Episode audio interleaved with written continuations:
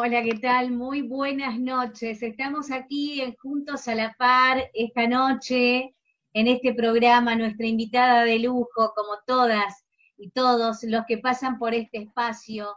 Estamos hablando de Elsa Rubo, que nos visita desde Buenos Aires por aquí por Formosa, y nosotros nos encargamos de este, expandir por los distintos puntos geográficos de nuestro país esta charla sumamente interesante.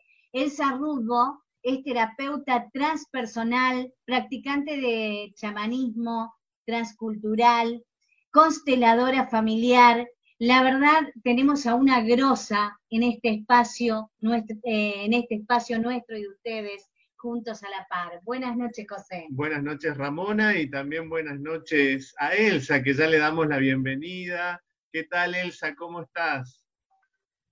Hola, ¿cómo están todos ustedes? Qué lindo que me llamen desde Formosa, poder comunicarnos en esta época de aislamiento social y estar tan cerca. Formosa, buenísimo. Así es, realmente para nosotros también es un placer poder estar conectados y con personas tan valiosas como vos. Y bueno, teníamos como tema que nos convoca es una propuesta de salud comunitaria nacida en un hospital público. A ver cómo es esto, que nos comente un poco esta propuesta. Bueno, mira, yo a partir de, del contacto con ustedes me puse a pensar cuánto hace que estoy en este programa y hace más de 25 años. Este no, Carlos Campelo. Carlos Campelo puesto de planta, era integrante del este, de, salud del Hospital Pirovano. Él estaba en el eh, en el servicio de psicopatología. Y bueno, la época del proceso él quedó afuera, después lo reintegraron en la época, en la democracia, en 1983, y crea desde ahí el programa Armando Talleres con los vecinos. Entonces, los vecinos que venían por alguna temática, él decía, ¿y te animás a juntar a otros vecinos y charlar sobre el tema? Y así se genera el programa. Eh, Carlos Campelo, bueno, de hecho era una persona muy solidaria, yo también digo que era transgresora, eh, era muy solidaria, pero no asistencialista. El asistencialismo este que con una mano te da y con la otra te quita. No, él veía en las personas la potencia. De hecho, nosotros tenemos una frase en el programa que decimos, la enfermedad no impide la salud. Y lo que hacemos es mirar la parte sana de la persona, la potencia. Y desde ahí desplegar esa parte, con lo cual la otra parte va perdiendo terreno, va perdiendo espacio. Mm. Yo digo que era transgresor porque imagínense que desde un lugar de psicopatología del hospital, como un empleado, él vence toda limitación burocrática y empieza a hacer estos talleres, que al principio no fue nada fácil, ¿eh? Porque los mismos psicólogos, terapeutas se enojaban mucho con él. ¿Ah, porque y sí, porque les decían que le estaba sacando eh, pacientes, clientes. y, y, de hecho ahora, después de tantísimos años, le estoy hablando de 1980 y pico, principio del 90, ahora los psicólogos mandan a sus pacientes a los talleres porque esto los conecta con la vida, los conecta con el compartir, los conecta con el, con el estar con otros Y bueno, cuando un tema es compartido, se alivia. Eh, este programa nosotros decimos que no es un programa terapéutico, porque es coordinado por vecinos para vecinos. Tenemos entre 150, 200 talleres que se hacen en los bares, en los espacios de alrededor del hospital, en, lugares del hospital, en pasillos, en salas de esperas, en este, la sala del laboratorio, en distintos lugares donde vemos un espacio que no está usado y queremos abrir un taller, ahí lo hacemos. Ahora no, ahora es distinto porque estamos en cuarentena. Claro, claro. E, esos talleres, eh, ¿cómo, ¿cómo, funciona la red? ¿Ustedes son un equipo coordinador que, que se conectan con los vecinos? ¿Nos podrías contar un poco eso? Sí, sí. En este momento el que coordina el taller es Miguel Espeche, porque Carlos Campelo falleció en el año 1997 eh, y quedó Miguel Espeche. Miguel Espeche es el coordinador y es el que tiene ahora ese cargo de planta en el mm. servicio de psicopatología. Después de Miguel Espeche integra un comité de ética en el mm. que yo también formo parte de ese comité de ética. El comité de ética está formado por los que coordinan a coordinadores o animadores. Ah, perfecto. Hay 14 reuniones de coordinadores. Entonces, en la reunión de coordinadores o de animadores van todos los que animan talleres. Estos que coordinan estas reuniones van a este comité de ética. Nosotros tenemos un concepto de autoridad muy importante que, organiza el programa. Autoridad en el sentido de ser autores de nuestra propia vida, pero esa autoridad como un, yo diría como un instrumento de amor, porque con esta autoridad puede circular el amor dentro del programa. Eh, nosotros decimos dentro del programa que todo lo que hacemos está bien siempre y cuando estemos dispuestos a revisarlos. Y lo revisamos en las reuniones de animadores. Qué lindo. Y sí, es interesante porque por un lado te sentís muy libre por el otro lado muy responsable y con mucho compromiso. Eh, nosotros no tenemos reglas, no, no estamos recortados por reglas, en realidad tenemos principios, que es el principio de la confianza, de la buena fe, de la ayuda mutua, de la solidaridad, del bien común. O sea que todo lo que hacemos es en función de eso y enmarcado por la confianza. Y podemos llegar a cometer errores, pero si son errores de buena fe, no importa, aprendemos con ellos.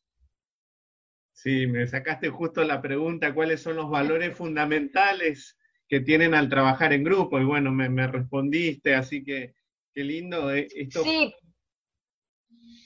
Eh, lo, lo más interesante del trabajo en grupo es esto de sentirse con otros, que nos sentimos vitales al estar con otros, que mm, eh, lo muy interesante, mira vos si será bueno esto de estar con otros y compartir con los otros, que decimos que en el programa trabajamos ad gaudium, no se cobra un solo peso, trabajamos por el puro goce.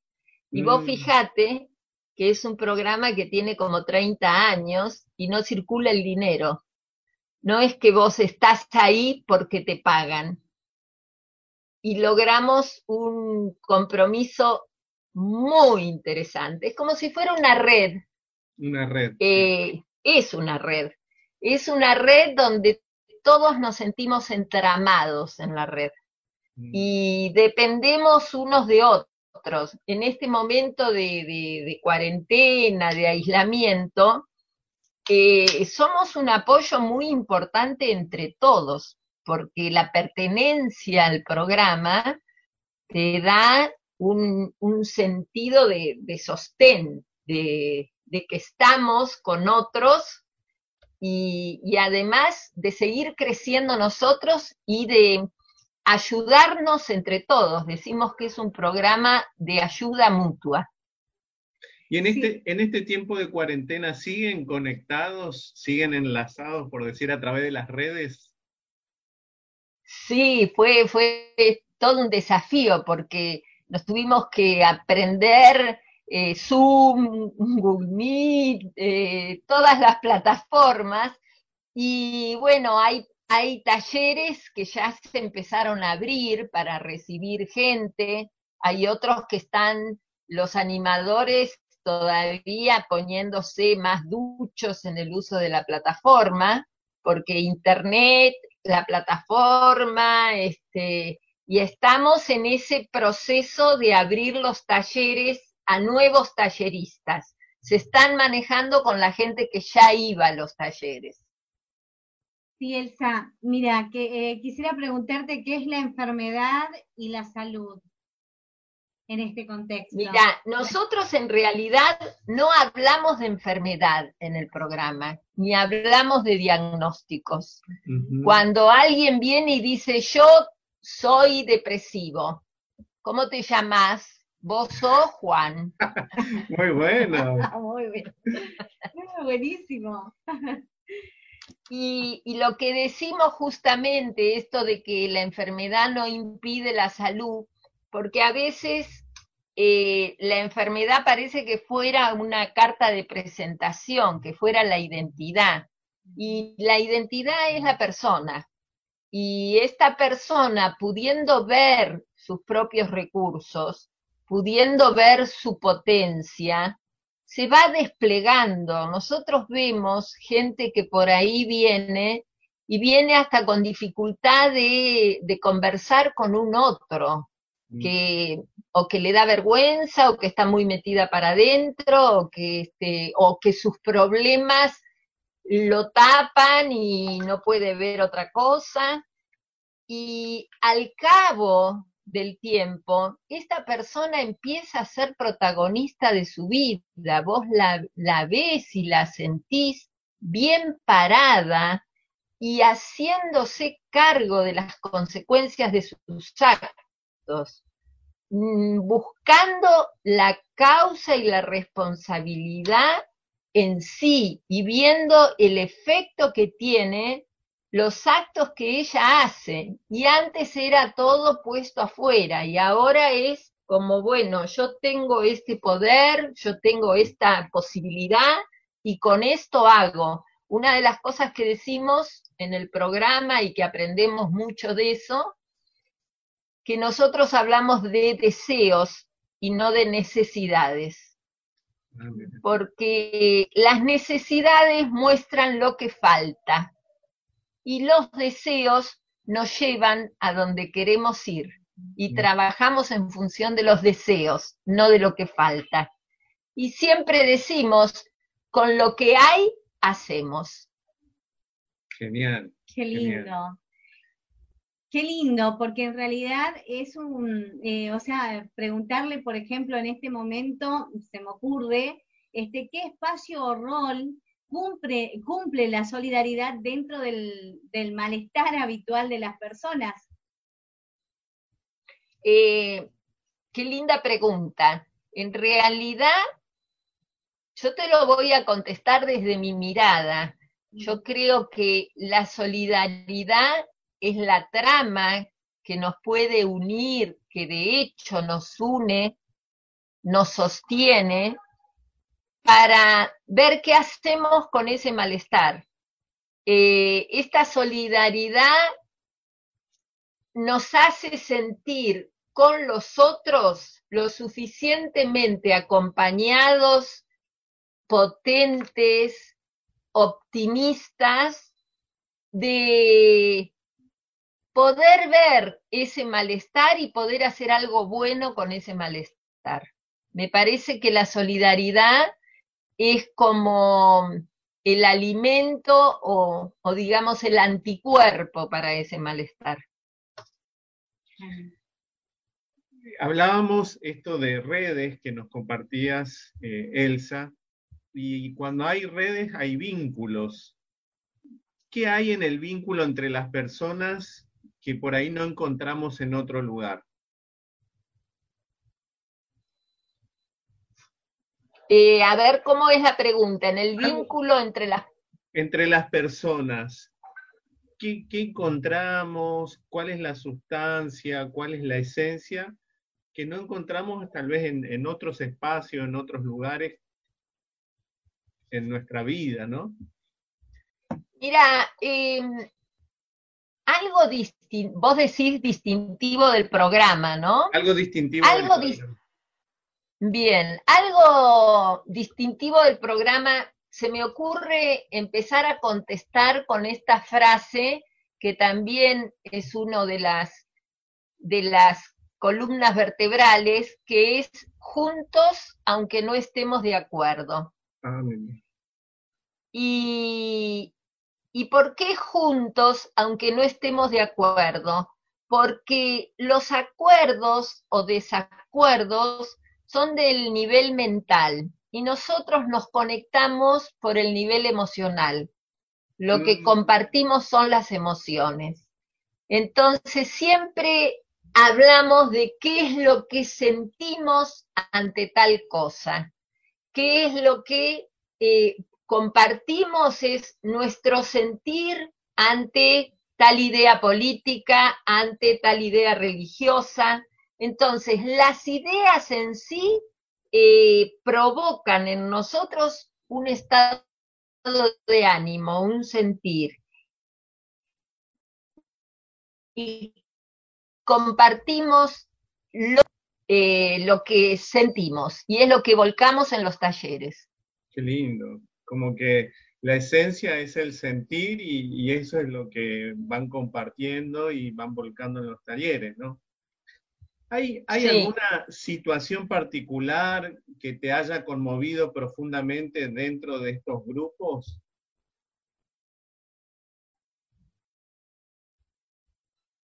Hola. Estamos con la... alguien que viene desde... ¿Cómo? Sí, que estamos con la señal un poco, eh, a veces débil, se corta un poquito. Ahí está. Ahí estamos de vuelta. Ah, bueno. ¿Se entendió la pregunta? Vos decime y yo repito, ¿eh? Sí.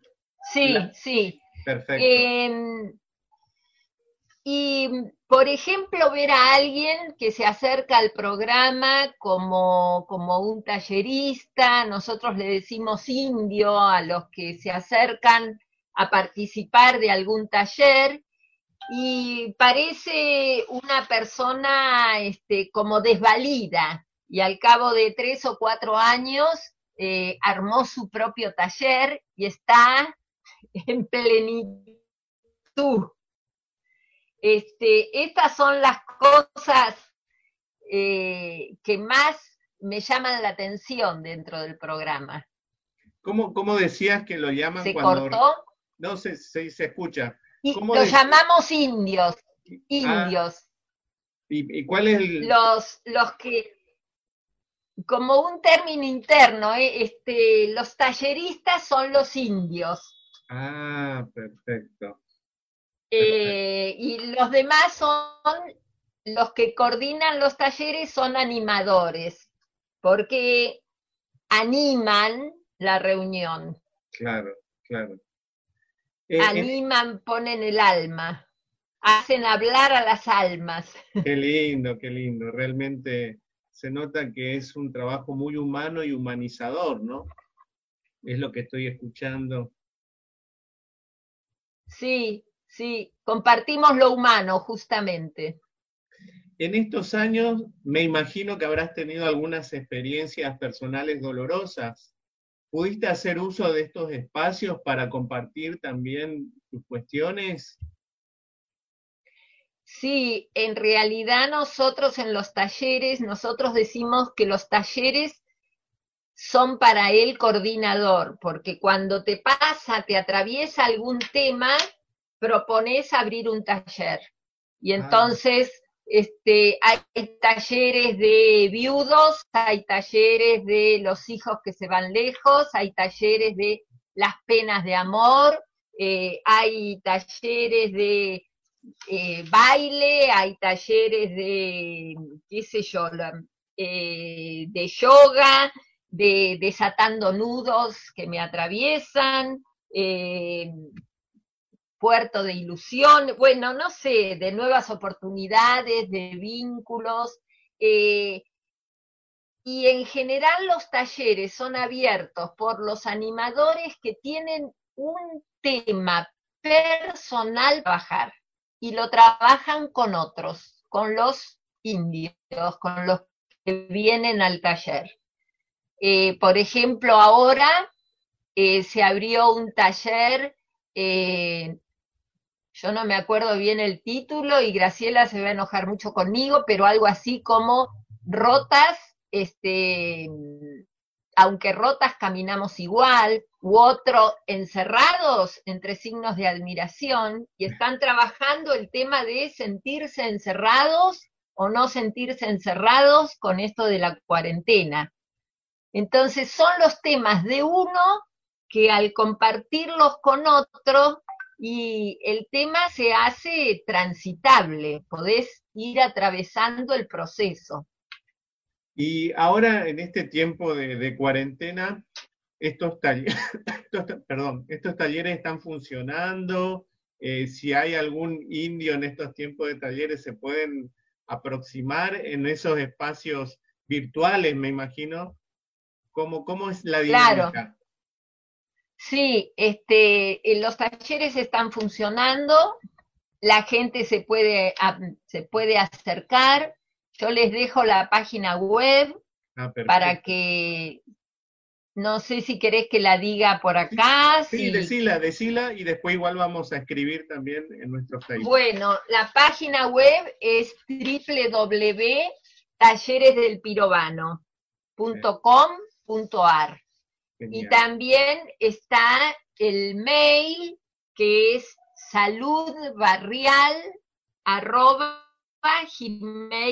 saludbarrial.gmail y bueno, estos serían como los puntos para y ahí están los listados de los talleres que en la actualidad, en este momento de cuarentena, están funcionando por distintas plataformas, ¿no? Buenísimo. Pero ahí sería el punto de, de conexión como para ver si uno puede sumarse a alguno de estos talleres. Claro, Claro. Eh, tenía otra pregunta. No, la única... Sí, sí, sí, no, decí, decí, decí, Elsa. No, que decía que la única condición para sumarse es, el deseo de sumarse. Ah, Cuando para ser animador, sí, para ser animador hay un curso de ingreso, un taller de ingreso, donde vos trabajás esta posibilidad de ser animador y, el ingreso, la, la condición que se te pide, además de estos valores que yo ya te había transmitido al principio, cualquier vecino que tenga deseos de ser animador y pase este curso de ingreso, puede ser animador del programa. Qué lindo. No hay que tener ningún título para ser animador del programa.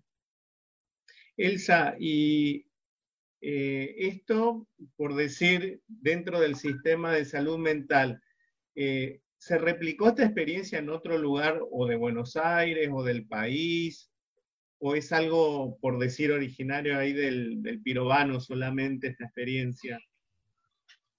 Sí, esto fue muy original del pirobano con, con nuestro padre fundador, Carlos Campelo, y mm, actualmente hay en otros hospitales que se hacen talleres que fueron tomados, que brevaron de este programa de salud mental barrial del Pirobano. Eh, yo en el Hospital Tornú, también en un hospital en, en provincia de Buenos Aires, que hay algunos talleres, no de la dimensión del, del programa de salud mental barrial, porque tiene sus años y su extensión, eh, pero la modalidad más o menos, en algunos lados me parece que son profesionales los que lo coordinan. Nosotros seguimos sosteniendo esto de vecinos, vecinos que tienen una temática para trabajar con otros vecinos. Y, esta propuesta que en los orígenes eh, fue el licenciado Capello el que, el que la diseñó, se nutre eh, en una experiencia que, él mismo la crea, se inspiró en otras, en otras modalidades. Él, no, él mismo, él mismo la crea, en realidad tiene que ver con las características de él. Eh, Campelo tiene cosas, nosotros tenemos frases de él que todavía nos sostienen y nos inspiran.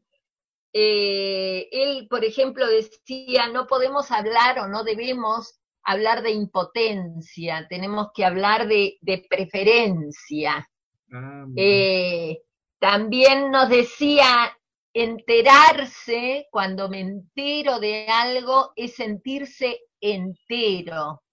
Ah, Era una persona que tenía una mirada muy sencilla y muy profunda, que, bueno, que nos nutría y nos sigue nutriendo. Y, y nosotros nos acostumbramos en este seguir nutriéndonos, seguir expandiéndonos, seguir creciendo entre nosotros. Esto es lo que nos sostiene dentro del programa, ¿no? El, el permanente crecimiento el crecimiento interno, el crecimiento, eh, el sostén, eh, es algo muy nutritivo el programa de salud mental barrial. ¿Cómo es la implementación, esto que vos decías, eh, se potencia más la, la, salud y no se mira tanto la enfermedad, o como vos lo explicaba, la enfermedad no impida la salud? Eh, ¿cómo, es ese enfoque cuando están en un grupo? Eh, ¿Es compartir lo que a uno le está pasando y gestionar la emoción en el contexto con los otros? ¿Cómo es un poco la dinámica? Sí, es compartir lo que está pasando, es no enjuiciar a lo que le pasa al otro, cuando el otro comenta algo, nosotros buscamos cada uno nuestra propia experiencia y compartimos algo semejante a lo que el otro comenta para que podamos aprender de las distintas miradas, eh, sumamos miradas para ampliar la mirada. Eh, no hay víctimas, las víctimas enseguida se disuelven, no hay lugar al victimismo, em, y sobre todo mirar la parte saludable de la persona, mirar la parte potente de la persona. Y, y, esto también hace desplegar nuestra propia parte potente, porque ahí donde miramos, amplificamos. Hermoso todo lo que nos estás contando y, esta experiencia de, los talleres que están realizando, los talleres comunitarios. Y, bueno, me gustaría, si por ahí alguien quiere conectarse también, ya que vos nos está hablando, eh, además de la página, vos también tenés alguna página o cómo te podemos conectar. Eh, ¿Vos decís a mí personalmente? Sí, sí, por ahí también quieren tomar contacto, ya que como son las caras visibles. Sí, yo los puedo, yo puedo conectar gente del programa con ustedes si les interesa. Por ejemplo, si eh, hay, la audiencia es bastante amplia, hay gente de Formosa, de San Juan, de otros lugares, no sé si es posible la participación en estos, en estos talleres también. Y mira, ahora que es online, claro que es posible la participación. porque de hecho eh, ha pasado que mm, en un taller, por ejemplo, este, que se llama La pareja, ese desafío, y se incorporó una persona de Estados Unidos. Ah, mira.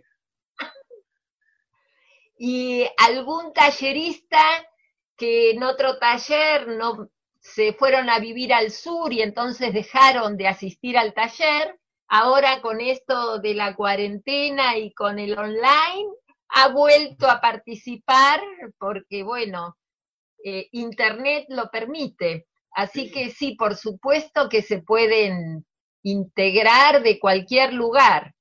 Por eso con el dato de la página o con el dato del mail se pueden poner en comunicación a quien le interese. Y ahí va a haber el listado de talleres que están en funcionamiento. Perfecto. Elsa, ya bueno, estamos casi finalizando nuestra entrevista y quisiéramos que eh, nos deje algún mensaje o reflexión, ya que estamos atravesando un tiempo excepcional por este COVID, por esta cuarentena, y qué, mensaje nos podés dar eh, a toda la audiencia de Juntos a la Par. Mira, em, yo pienso que esta cuarentena nos irrumpió a nosotros desde afuera, ¿no? Desde afuera nuestro. Hasta podríamos decir desde afuera del país, si querés, desde afuera. Pero también ha generado mucho movimiento interno, porque mm. cada uno de nosotros, al estar en esta situación tan distinta a la que veníamos viviendo, eh, yo lo digo, es como si estuviéramos haciendo, eh, ¿viste? Uno hace una convivencia o, se pasa tres o cuatro días para hacer trabajos con uno mismo. Bueno, acá nos estamos pasando como 90 días. y, y es es este, importante poderlos aprovechar. Yo lo primero que sentí cuando pasó la, cuando empezó esto, dije, es algo distinto en la historia que voy a ser protagonista de esto, porque está pasando algo tan, tan distinto y yo estoy acá para vivirlo, para atravesarlo y quizá para contarlo. Eh, si bien nos limita, también nos enseña a usar recursos nuestros para atravesar esos límites. Por lo menos desde ese lugar lo quiero vivir yo.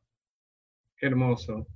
Realmente de corazón agradecidos con vos, Elsa, y honramos todo este trabajo que están realizando, esta propuesta de, de salud comunitaria nacida en el Hospital Pirovano, de la mano de, Capelo, del licenciado Capelo, y ahora el licenciado Espeche, y vos y todo el equipo, así que realmente desde acá, desde nuestro programa, que aportamos un granito de arena también para estar junto con la gente, te mandamos un cariño enorme y una vez más te honramos, honramos ese trabajo y te damos gracias por tener este tiempo para compartir con nosotros.